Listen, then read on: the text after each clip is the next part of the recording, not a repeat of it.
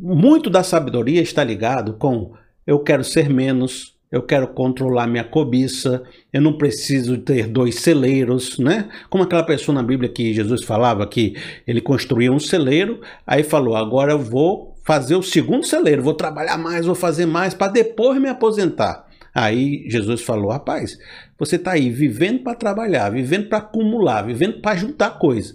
Um dia você morre, pode ser amanhã, e você não aproveitou nada que juntou. Você perdeu sua alma, perdeu sua vida para juntar dinheiro, mas não viveu a vida. Tem gente que é assim. Então a sabedoria, ela tem a ver com uma vida mais simples, com a vida com menos confusão, com a vida, sabe, que você seleciona melhor as coisas que você vai fazer. Não é, não é aquela pessoa que diz sim para tudo, mas sabe dizer um não, sabe se colocar, sabe se posicionar.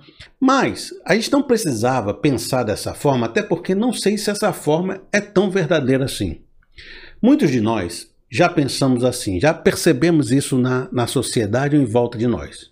Fulano, quando era uma pessoa que não tinha dinheiro, quando era uma pessoa simples, que não tinha poder, era uma pessoa humilde.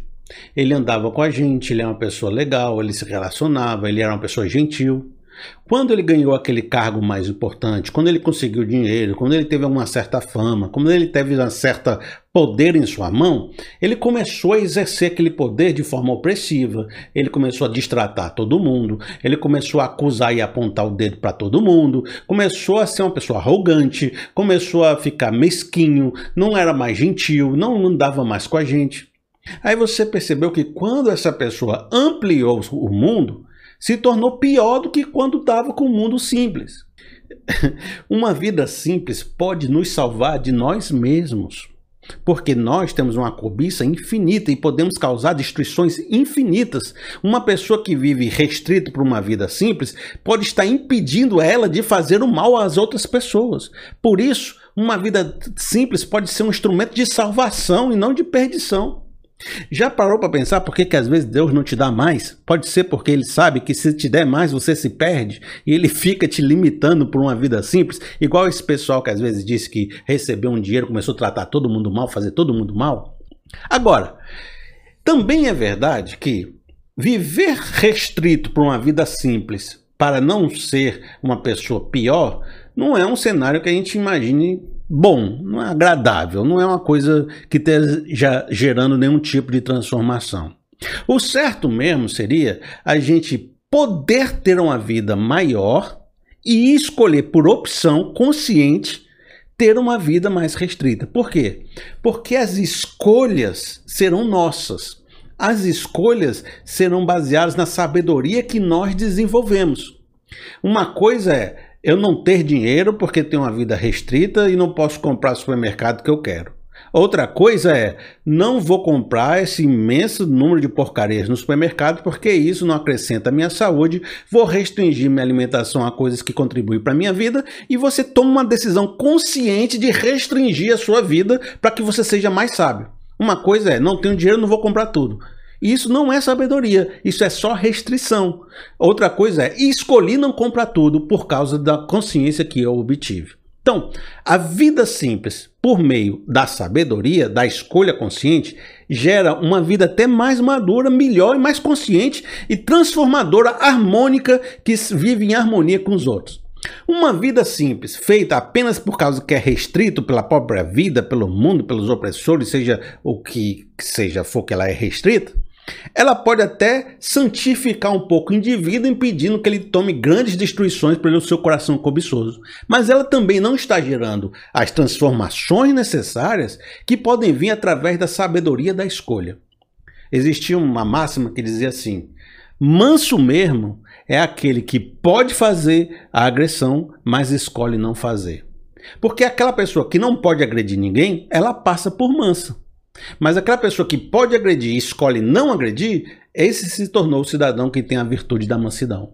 Então, eu, quando posso ter muitas coisas e botar minha cobiça e minha ambição ligada no 100 e escolho não fazê-la, esse cidadão se tornou aquele sábio, aquele que vive a vida simples com entendimento e com consciência.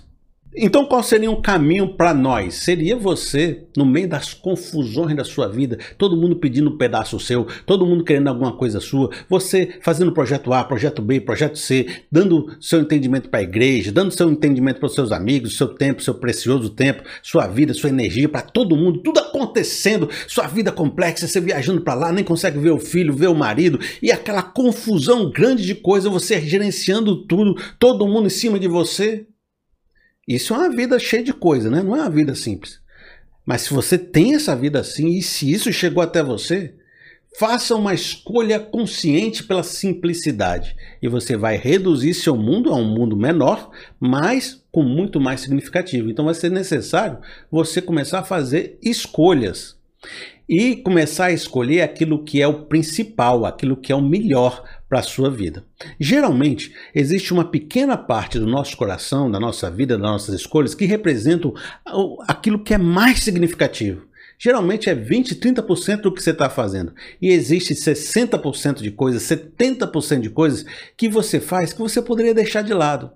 Então você tem que tomar uma decisão o que é mais importante na minha vida e o que é supérfluo, o que é que está inchando, o que é que está deixando minha vida cansativa, morosa, que está me deixando sem energia, cansado, dizendo que eu não aguento mais. Para você desenvolver essa sabedoria de ter um mundo menor, mas um mundo menor com consciência. Sabe, uma coisa que você vai precisar é coragem. Porque na hora que você tem duas coisas que para você é importante, mas você tem que priorizar uma para deixar a outra de lado, você vai precisar perder essa para ganhar essa. E essa decisão precisa de coragem para perder.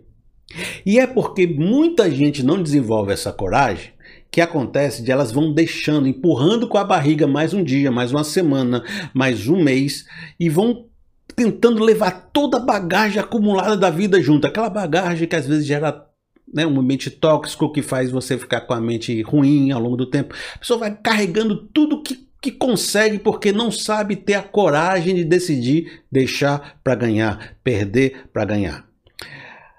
Essa pessoa, ela está esperando que a vida decida por ela. Só que quando a vida decidir por você, pode ser que você já esteja todo quebrado e que você chegue a perder os dois em vez de manter um para perder outro, e talvez a vida escolha aquilo que você não queria. Geralmente você vai perder aquilo que você queria para ficar com aquilo que não te larga de jeito nenhum, que é o que você não quer. A escolha consciente envolve coragem, envolve você dizer: eu estou escolhendo preservar minha vida, preservar minha missão, preservar aquilo que é mais significativo que Deus colocou na minha mão. Essa escolha vai fazer a podagem da árvore. Você tem uma árvore, a seiva está indo para todos os galhos e a árvore está morrendo. Você tem que chegar nessa árvore e cortar uns galinhos que estão roubando a seiva da árvore.